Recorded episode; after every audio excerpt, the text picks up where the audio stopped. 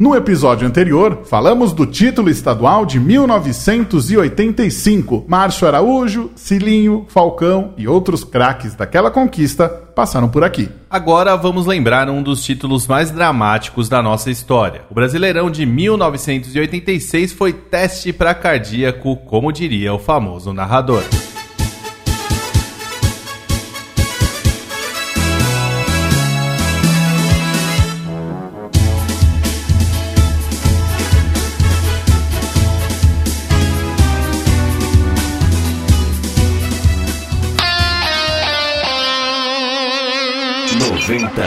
Em três cores. A história do São Paulo contada em podcast. Episódio 30. Drama, tensão e final feliz. A conquista do bicampeonato brasileiro. Está começando a trigésima edição do 90 anos em três cores. Eu sou Vinícius Ramalho e estou aqui com Magno Nunes e aí, Magno, 30 episódios já do nosso podcast, hein? Exatamente, 30 episódios. Por um lado é bom porque a gente já contou muita coisa da nossa história. Por outro é ruim porque a gente já vai se encaminhando aí para anos mais recentes, ou seja, uma hora vai acabar. Mas olha que legal, né? Nessa semana completou 50 anos da conquista do primeiro título no Morumbi em 1970. E é legal ver que quando entra essas coisas nas redes sociais do São Paulo, a gente já tem o conhecimento porque a gente Sim. produziu o podcast. Eu tenho certeza que o torcedor São Paulino que acompanha o nosso trabalho já fica com aquela sensação: opa, já vi isso aí, já sei do que os caras estão falando. Então, se você não viu ainda, tem um e-book especial sobre esses 50 anos daquela conquista de 70, muito mais detalhes do que o nosso podcast. Mas você já vai chegar lá sabendo o que está sendo falado, né, Marcos? Com certeza. E um dos exemplos que a gente pode utilizar é, por exemplo, um tweet do Luiz, lá no, no, no Twitter, arroba SPFC Metal, é, alguém colocou lá uma postagem assim: Você sabia que o tricolor quase teve quatro cores? Aí o que, que ele respondeu? Sim, já sabia porque eu ouvi no podcast do São Paulo, mas leu a matéria porque é interessante de saber. É aquela coisa, a gente lança o tema e às vezes com algumas postagens e algumas matérias com mais detalhes, você já chega, como o Vinícius Amaro falou, sabendo já meio caminho andado do que acontece.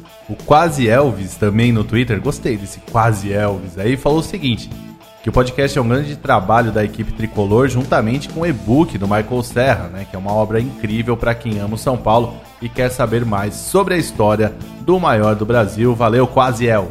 Muito bem, para a gente fechar aqui a Carolina Benites. Ela diz que é emocionante conhecer a história de um clube de grande representatividade como é o São Paulo e esse projeto reforça aí o futebol como cultura e que ela nasceu em 86, ou seja, é da geração Menudos do Morumbi. Obrigado pela participação, Carol. Então a Carol vai gostar do nosso episódio de hoje porque fala justamente do ano do nascimento dela e daquela conquista, mas primeiro, Magno, vamos é. lá. O pessoal já deve saber, mas a gente vai reforçar aqui, ó. Podcast tem no Spotify. Isso tem no aplicativo do São Paulo Exato. e no site do Tricolor. Então é não só procurar, desculpa. não tem como ficar sem ouvir o nosso podcast. Exatamente, por isso que é importante você compartilhar com muito mais São Paulinos para que a história do Tricolor alcance cada vez mais torcedores. É isso aí, e todo mundo já sabe também que o 90 anos em três cores começa sempre com o quadro nas ondas do rádio, aquele quadro que traz gols, narrações aí de momentos importantes da nossa história e vamos ouvir um trechinho do registro de hoje. Se faltava algo para eu ter certeza que era São Paulino, não tinha dúvida, mas se faltava algo, foi esse gol aí, Mike. Nas ondas do rádio. Bate Gilmar, o tiro de gol. Toca jogo na sua intermediária, soltando para Wagner. Wagner recolhe domina, vai tentar levar o São Paulo para o ataque. Despacha de qualquer maneira. No comando para a chegada de Pida. Nas ondas do rádio. José Silvério. Que golaço! Vamos com calma, fique ligado que no final do nosso episódio vai ouvir esse registro espetacular por completo.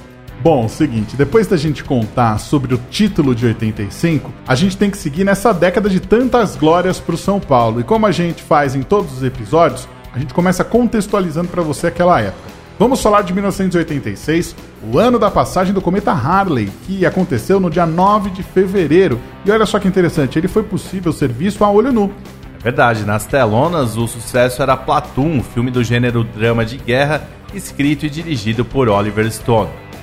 Com um orçamento de 6 milhões de dólares, arrecadou pouco mais de 138 milhões de dólares apenas nas bilheterias americanas.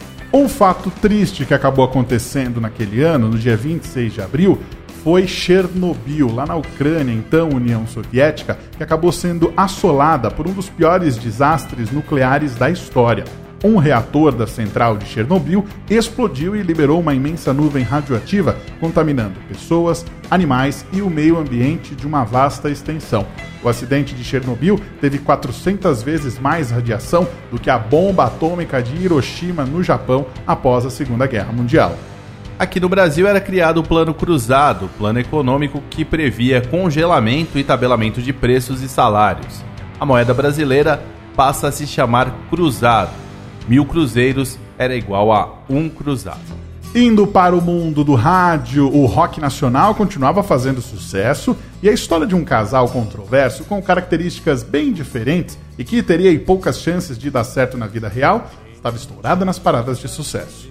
Verdade, Eduardo e Mônica da banda Legião Urbana, vamos ouvir um trecho desse som. E quem irá dizer que não existe razão? Eduardo abriu os olhos, mas não quis se levantar, ficou deitado e viu que horas eram. Enquanto Mônica tomava um conhaque no outro canto da cidade, como eles disseram. Eduardo e Mônica um dia se encontraram sem querer. Conversaram muito mesmo pra tentar se conhecer. Carinha do cursinho de Eduardo que diz. A música Eduardo e Mônica se tornou um dos maiores sucessos da Legião Urbana e faz parte do álbum 2, lançado em 1986. Desde então, a canção se tornou um marco na história da banda. Gosto muito dessa canção, acho que ela embala aí é, muitas histórias pelo Brasil afora. Mas agora é hora de falar de futebol. Aquela temporada de 86 começou logo de cara com um título. Tá certo que não foi aí aquele mais famoso dos títulos, mas também não foi uma tacinha de amistoso, não. Título é título, né, Vinícius Amar? É isso mesmo. Depois de dois jogos, ida e volta contra o campeão carioca, o Fluminense, 2 a 2 nas Laranjeiras, com dois gols do Silas e 2 a 0 aqui no Pacaembu, gols de Falcão e Silas, o tricolor faturou a taça dos campeões estaduais São Paulo, Rio de Janeiro. É aquela coisa, né? Não teve o mesmo peso de um torneio Rio-São Paulo, mas valeu para começar o ano. O Paulistão de 1986 começou em 25 de fevereiro daquele ano. Curiosamente, a temporada para o tricolor terminaria na mesma data, um ano depois, e de maneira bem feliz. Mas calma, não vamos pôr a carroça na frente dos bois. Só lembrando, 25 de fevereiro, meu aniversário. Vamos, vamos falar Guarde disso ainda, data. calma. o São Paulo largou razoavelmente bem na corrida por mais uma taça, apesar de só ter três vitórias nos oito primeiros jogos. Ao menos não perdeu. Foram cinco empates. A situação acabou apertando e vieram as primeiras derrotas com as convocações para amistosos preparatórios da seleção brasileira para a Copa do Mundo a partir do mês de março e principalmente de abril em diante. O time tricolor era uma verdadeira seleção. Assim, nada mais natural que seus craques fossem para outra, a amarelinha. Sete foram os convocados para o time do Brasil: Gilmar, Sidney, Oscar, Falcão, Silas, Careca e Miller. E ainda tinha o Dario Pereira na seleção do Uruguai. Com oito desfalques e o Paulistão sem parar, o São Paulo meio que virou um expressinho mesmo, viu? Para você ter uma ideia, olha só o time que tomou 4 a 1 do Juventus da Moca no Pacaembu no dia 17 de abril. Oliveira, Zé Teodoro, Fonseca, Ronaldão e Capone. Márcio Araújo, Bernardo e Pita. Manu, Pianelli e Lange. Fora o veterano Pita, só tinha Piazinho, como dizem os paranaenses, só moleque. Na mesma data, o Brasil venceu a Finlândia por 3 a 0 com os nossos melhores jogadores em campo ou no banco. Já que estamos no assunto seleção, então vamos logo falar de Copa do Mundo e para isso, melhor chamar o Michael Serra no quadro Por Dentro da História. Fala aí, Michael. Por dentro da história. Com Michael Serra. E aí, olá amigos, tudo certo? Hoje vou só pontuar alguns fatos sobre a nossa melhor representação em Copas do Mundo na história. Em 1986, novamente o título da equipe brasileira bateu na trave, mesmo com a participação recorde de São Paulinos no evento. Foram seis jogadores, a saber, Oscar, Falcão, Miller, Careca e Silas, pela seleção brasileira, além de Dario Pereira, pela equipe do Uruguai. O centroavante Careca, inclusive, marcou cinco gols naquela Copa, contra a Argélia, contra a Irlanda do Norte duas vezes, Polônia e França, sendo o artilheiro do Brasil no torneio, com média de um gol por jogo. O camisa 9 recebeu a bola de prata como vice-artilheiro no geral, porque ele ficou atrás de Gary Lineker, da Inglaterra, que marcou seis gols. Outro tricolor que esteve em campo nas cinco partidas do Brasil foi o atacante Miller, vestindo a camisa 7, ele começou no banco nos dois primeiros jogos da seleção, mas assumiu a titularidade contra a Irlanda do Norte, inclusive deu assistência para um dos gols do Careca, Polônia e França. Falcão, o rei de Roma, que foi contratado pelo São Paulo com toda a pompa em 1985, como falamos no episódio passado, na Copa o camisa 5 só fez duas partidas, contra a Espanha e a Argélia, entrando no decorrer do jogo. Também duas partidas quem fez foi Silas, com a camisa 20. Ele jogou contra a Polônia e a França, substituindo Miller e Júnior. Outro São Paulino que não teve a chance de jogar nessa Copa do Mundo, porém, foi o Oscar, zagueiro, que detinha então a camisa 3 naquela época. Cabe dizer que o tricolor ainda poderia ter Gilmar, goleiro, e Sidney, atacante, mas ambos os jogadores foram cortados por contusão, pouco antes da convocação final para a Copa. O último tricolor nessa Copa do Mundo, Dario Pereira, alcançou as oitavas de final do campeonato. O camisa 14, porém, só jogou o último jogo da primeira fase, um 0 a 0 contra a Escócia, e o mata-mata contra a Argentina, na qual a Argentina se deu melhor e venceu por 1 a 0. Por fim, vale destacar o cenário global do tricolor nessa Copa do Mundo. Com seis atletas na disputa, o São Paulo foi o 12º clube no mundo com mais representantes no torneio. O primeiro foi o Dinamo de Kiev, com 12, e na sequência o Porto, com 10. Nada mal. Melhor ainda se compararmos então à artilharia. Jogadores do Dinamo Kiev e do Real Madrid marcaram 9 gols nessa Copa. Depois o Everton, do artilheiro Lineker, que marcou 6. O São Paulo apareceu então em quarto lugar, com os 5 gols de careca. E um resuminho geral. Até 1986, o São Paulo era o nono clube que mais cedera jogadores para a Copa do Mundo, desde 1930, com 37. À frente do tricolor, naquela época, só Penharol, Internacional e Juventus, Nacional do Uruguai, Botafogo do Rio, Real Madrid, Barcelona e River Plate. É isso, pessoal. Voltemos ao que importa então. Vai daí, amigos. Abraço e até a próxima. Por dentro da história, com Michael Serra. Aí mais uma participação brilhante de Michael Serra aqui no 90 anos. Um abraço para você, Michael. Obrigado aí mais uma vez por nos ajudar aí a contar mais uma parte da história tricolor. Bom, depois de ser prejudicado aí no Paulistão por causa da Copa do Mundo, o São Paulo ainda conseguiu reagir bem no torneio com a volta dos seus melhores atletas, terminando seus últimos oito jogos no torneio invicto Nessa série tivemos 2 a 1 no Corinthians no dia 20 de julho, mas principalmente duas goleadas por 5 a 1 nos finalistas do estadual daquele ano. Palmeiras no dia 27 de julho e Inter de Limeira no dia 17 de agosto. Ou seja, não ficamos com a taça, mas mostramos para todo mundo quem eram os melhores de fato, indiscutivelmente. Aquela coisa, né? Sem os jogadores na seleção aí deu uma complicada. Ainda no fim de agosto começou o Brasileirão de 1986, um dos mais mal organizados da história e que levou ao nascimento do Clube dos 13 no ano seguinte. A CBF resolveu unificar as taças de ouro, prata e bronze, e o fruto disso foi um torneio com 80 clubes, muita bagunça e muitas disputas judiciais. Mas vamos deixar esse aspecto de lado, porque dentro de campo, olha, o tricolor estava voando baixo. Na primeira fase, o São Paulo liderou o seu grupo, que tinha Inter, Sport, Fluminense e Bangu como principais adversários, isso com ampla vantagem mantendo-se invicto com 7 vitórias e 3 empates. O tricolor, na realidade, alcançou 16 partidas invictas desde o início da competição, só conhecendo a derrota pela primeira vez para o 13 de Campina Grande, no estádio Amigão, por 1 a 0. Esse tropeço, mais a queda frente ao Bangu, também fora de casa no Moça Bonita, pelo mesmo placar, ao final da segunda fase valeu a perda da liderança do grupo para o Palmeiras por um ponto de desvantagem. Ambos os times venceram sete vezes mas o rival empatou uma a mais, 8 a 7. Tudo bem, a próxima fase seria de mata-mata, disputado já no ano seguinte, 1987, por causa de pendências judiciais que a gente já comentou. E também a campanha anterior não significava muita coisa. O tricolor encarou então a Inter de Limeira, que pouco tempo antes havia sido goleada. Talvez com a falsa impressão de facilidade por causa do histórico, o São Paulo correu o risco de ser eliminado. Sabe por quê? Perdeu na primeira partida em Limeira por 2 a 1. Claro, Careca deixou dele. Na volta, porém, no dia 4 de fevereiro, São Paulo despachou o time da Terra da Laranja por 3 a 0, gols de Careca e Silas duas vezes.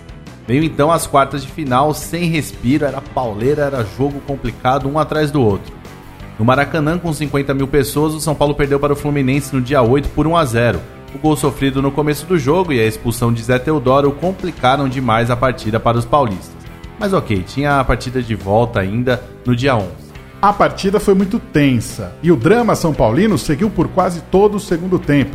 Apenas aos 22 minutos, Careca, sempre ele, abriu o marcador com um golaço de deixar a gente sem palavras. Sério, pesquisa aí no Google, no YouTube, onde for. Assista esse gol, porque ele é espetacular. A gente vai dar um gostinho aqui pro nosso ouvinte. Ah, é, né? Já que a gente falou pro pessoal pesquisar, o que, que você acha de colocar a narração do Osmar Santos desse gol aí, Magno? Vai lá, garoto bom de bola. Osmar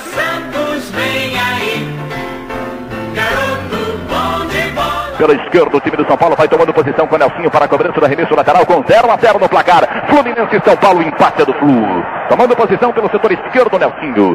Afastado, lateral esquerdo, cobra na ponta para Careca. Recolheu, pintou por dentro, tentou dar de grada pro gol. Espírito,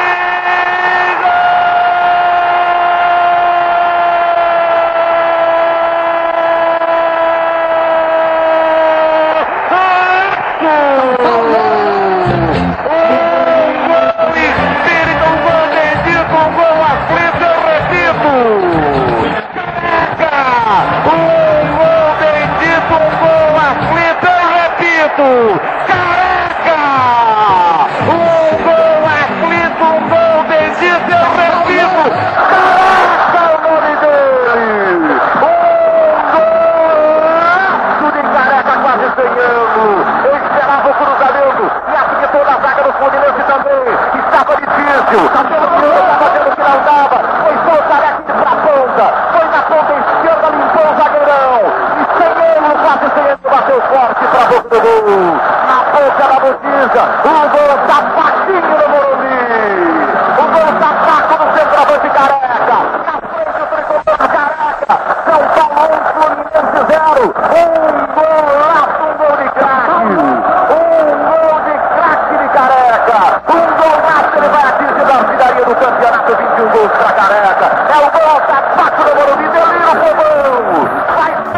foi um golaço mesmo. É daqueles que tem que mostrar pros filhos, pros netos. É formação de caráter. Caráter São Paulino. Oito minutos depois, um fato importante. Washington do Fluminense foi expulso e, na sequência, Miller ampliou e deu números finais ao jogo. 2 a 0 para o São Paulo. Classificação garantida. Era quarta e domingo, quarta e domingo, tanto que no dia 15 de fevereiro o São Paulo recebeu no Morumbi a forte equipe do América Carioca. Eu tava nesse jogo, hein? E após mais uma partida nervosa, disputada nos detalhes e com um gol no terço final do segundo tempo, careca aos 34 minutos, o tricolor venceu por 1 a 0 mesmo. Tava bom.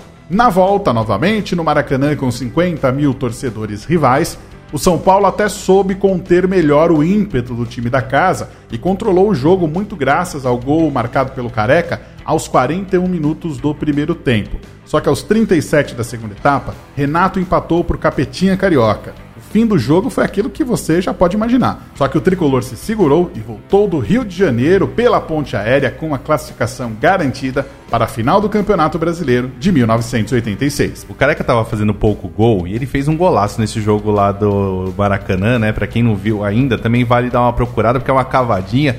O pessoal tem até uma dúvida de se a bola entrou ou não entrou. A bola entrou bastante, mas é coisa de gênio. O toque que ele dá naquela bola lá, do jeito que tava, era um negócio complicado. Então vamos ouvir o próprio Careca falando desses confrontos de semifinal. Depois nós fomos para a semifinal, que né, enfrentamos o América do Rio, que tinha já eliminado né, até o, o- o Corinthians.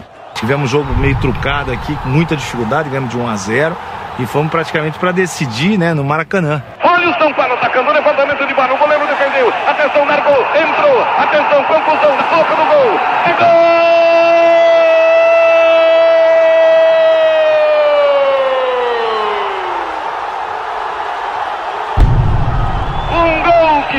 Pode garantir a presença do São Paulo nas finais dessa Copa Brasil. Foi assim, lambendo a testa de todo mundo e, eu- eu fiz esse gol que nos deu assim a, a garantia de disputar uma final com o Guarani. Como em 1977, o tricolor chegou à final sem possuir a melhor campanha na competição. Isso acabou fazendo com que a primeira partida da disputa contra o Guarani no dia 22 de fevereiro acontecesse no Morumbi. O time campineiro vinha de um mata-mata fantástico. Eliminou Vasco, Bahia, Atlético Mineiro, tudo isso com muita facilidade. Assim, mais de 81 mil pessoas no estádio Cícero Pompeu de Toledo viram Evair de cabeça abrir o marcador para o time campineiro aos 15 minutos do segundo tempo.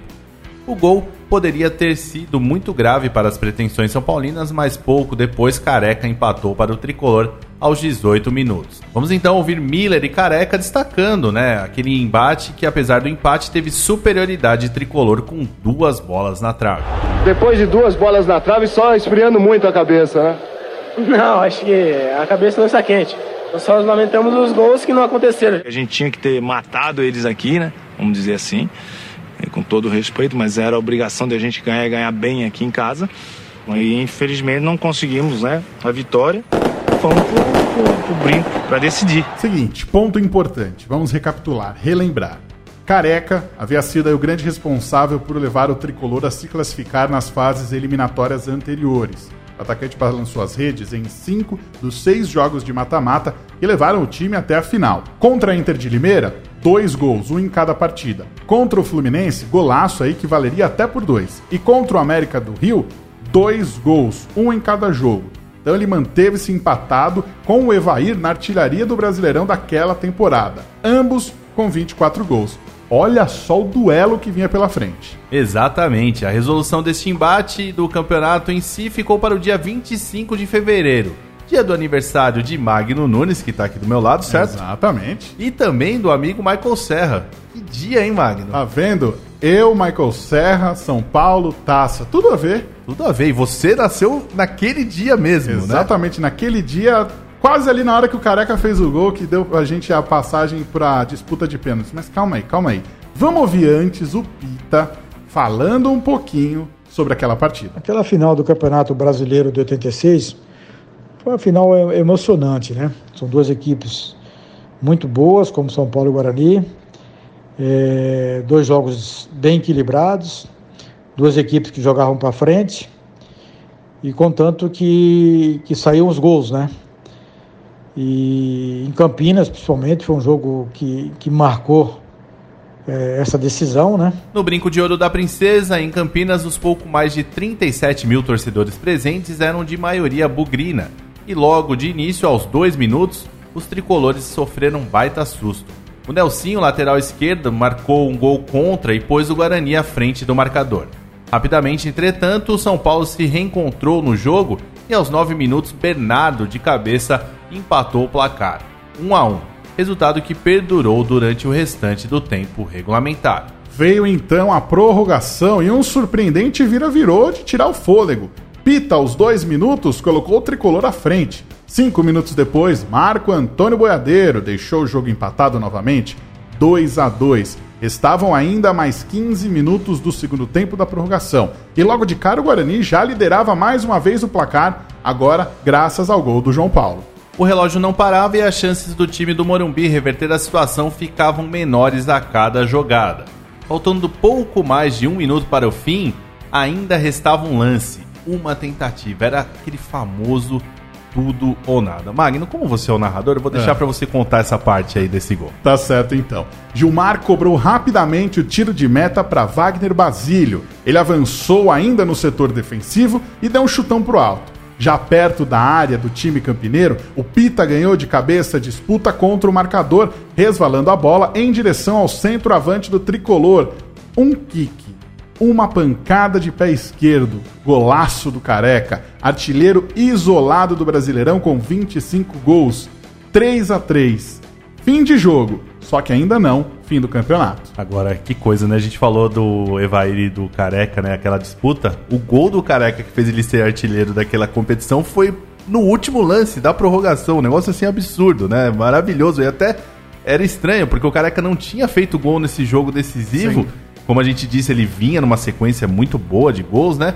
E ele deixa pra fazer no último lance e com uma felicidade assim que o cara pra ter confiança pra bater aquela bola de esquerda, encher o pé do jeito que ele encheu ali, o cara tem que ser muito bom de bola, né, Magno? Exatamente. Quem chega agora para falar um pouco mais, mais detalhes daquele jogo, é novamente o Pita. onde o Guarani estava na frente, conseguindo vencer a partida e nós no último segundo conseguimos aquele empate. Essa jogada foi uma jogada que, vamos dizer, de desespero, né? Porque faltava o segundo, o, Gilmar passou para o Wagner Basílio para dar o balão na frente, para mirar ou eu ou o Careca. Eu estava mais perto do Careca.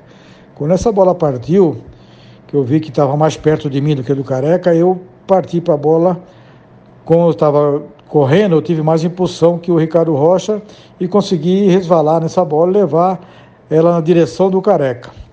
Chegando na direção do Careca, ele, como um craque sempre foi, pegou de primeira e conseguiu o empate do jogo, onde levou para os pênaltis. Aí sim, nós estávamos mais preparados, porque o Guarani já tinha colocado seu hino, colocado no placar já é campeão.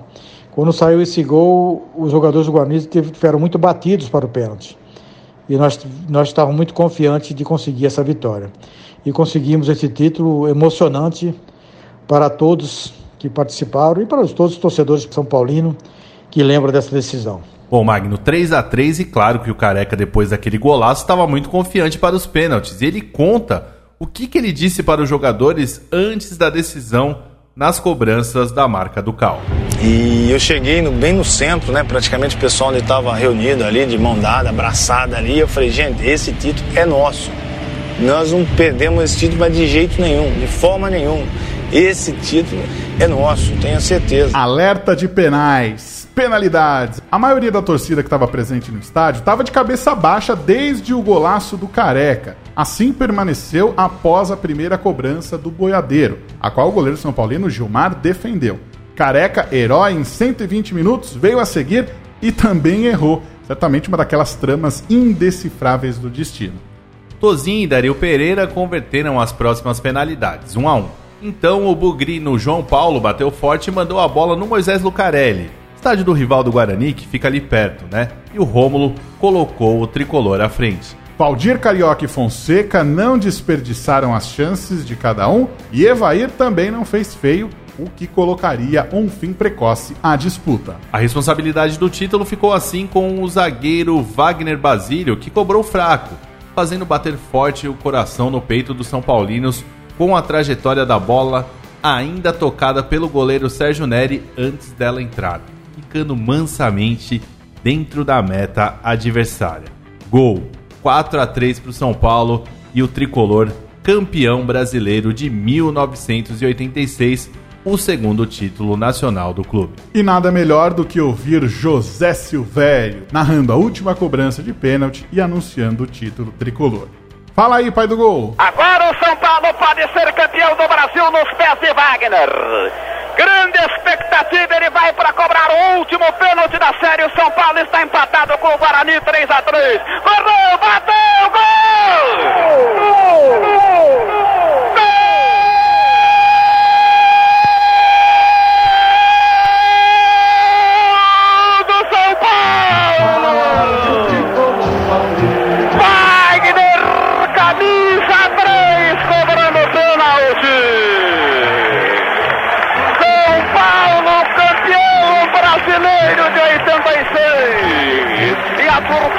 Guarani, num gesto simpático de fé, aplaude o seu time do Brinco de Ouro. São Paulo, São Paulo, São Paulo, campeão do Brasil. Olha, Magno, é emocionante, né? Lembrar. Eu, eu costumo dizer que, quando eu brinco, né? Eu falei no começo do episódio que esse título fez eu ter a certeza de que eu queria mesmo ser São Paulino. Como eu disse, eu fui na semifinal no Morumbi contra o América, eu fui na final contra o Guarani no primeiro jogo. E meu pai, nesse. Eu, eu, eu me lembro muito bem, eu tinha pouco. perto de 7 anos de idade. E eu lembro do meu pai, já com aquela coisa de pai, né? Não querendo frustrar o filho. Aham. Vai dormir. Vai dormir porque tá 3 a 2 pros caras, não vai rolar o gol e tal. E eu, assim. Não vou dormir, não vou dormir. Eu sei que quando saiu o gol do Careca, ele me jogava pro alto na sala de casa. E assim, é aquela coisa de pai, querendo proteger, né? Exatamente. Frustrado, né? Querendo proteger. Mas foi um dia assim que eu me lembro, apesar de muito pequeno.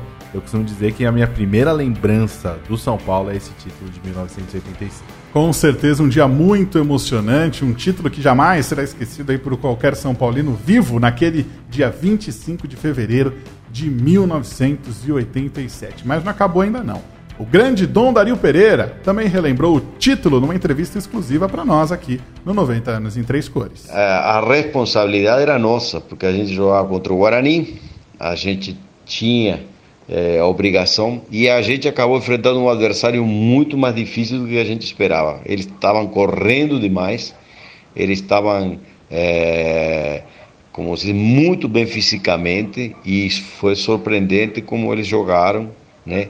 É, nessas finais, tudo e mais. Claro que tinha jogadores muito bons também, né? E de jogadores também que foram depois é, fizeram história no futebol brasileiro, tudo e mais. Mas é, com nosso time, por nosso time ser é, com, digamos, é, sei lá, vir, ganhava campeonato paulista, já havia sido campeão brasileiro, tudo e mais, a gente achava que não ia ser tão difícil, mas foi surpreendente, foi para os pênaltis e a gente acabou acabou ganhando na, na, naquela foi assim, é, era era para ser nosso, porque são detalhes. Pênalti é uma coisa que é detalhes, né? Você vai pisar, escorregou um pouquinho, é, e você pode errar o pênalti. O, goleiro cai para esse lado ou, ou, ou, acerta o teu lado é muito difícil. Então não é fácil, né? Mas a gente acabou ganhando, foi uma festa tremenda, né? É, a gente estava em Campinas e é, de, desde Jundiaí até aqui tinha caravana de tanta gente que, que tinha esperando a gente para voltar para o Murumbi, né? de, ou seja, as, todo mundo foi na, no, no, no na estrada para vir para fazer uma festa depois. Então, é, realmente foi emocionante. Como é legal, né, Magno, ouvir esses caras que fizeram história e que marcaram um momento tão importante nessa gloriosa trajetória do São Paulo, né? Esse título é muito marcante, eu tenho certeza que todo mundo que está ouvindo deve estar tá emocionado de ouvir essas narrações, de ouvir esses caras contando essas histórias. E você nem imaginava o que estava acontecendo nessa hora, né, Marcos? Pois é, tava ali nascendo, já nascia campeão. Que maravilha, hein? Que, que ótima maneira para estar vivo. Bom, acabou ainda não. Você lembra lá no comecinho, gol. Você já sabe já de que jogo é. Você já sabe, os torcedores São Paulino não é bom. Mas vamos ouvir o gol completo, que a narração é espetacular. Fala aí, seu velho! Nas ondas do rádio. Gilmar, o tiro de gol. Toca jogo na sua intermediária, soltando para Wagner. Wagner recolhe Tolira, vai tentar levar o São Paulo para o ataque. Despacha de qualquer maneira. No comando para a chegada de Pida. Desceu para Careca, entrou, bateu, gol!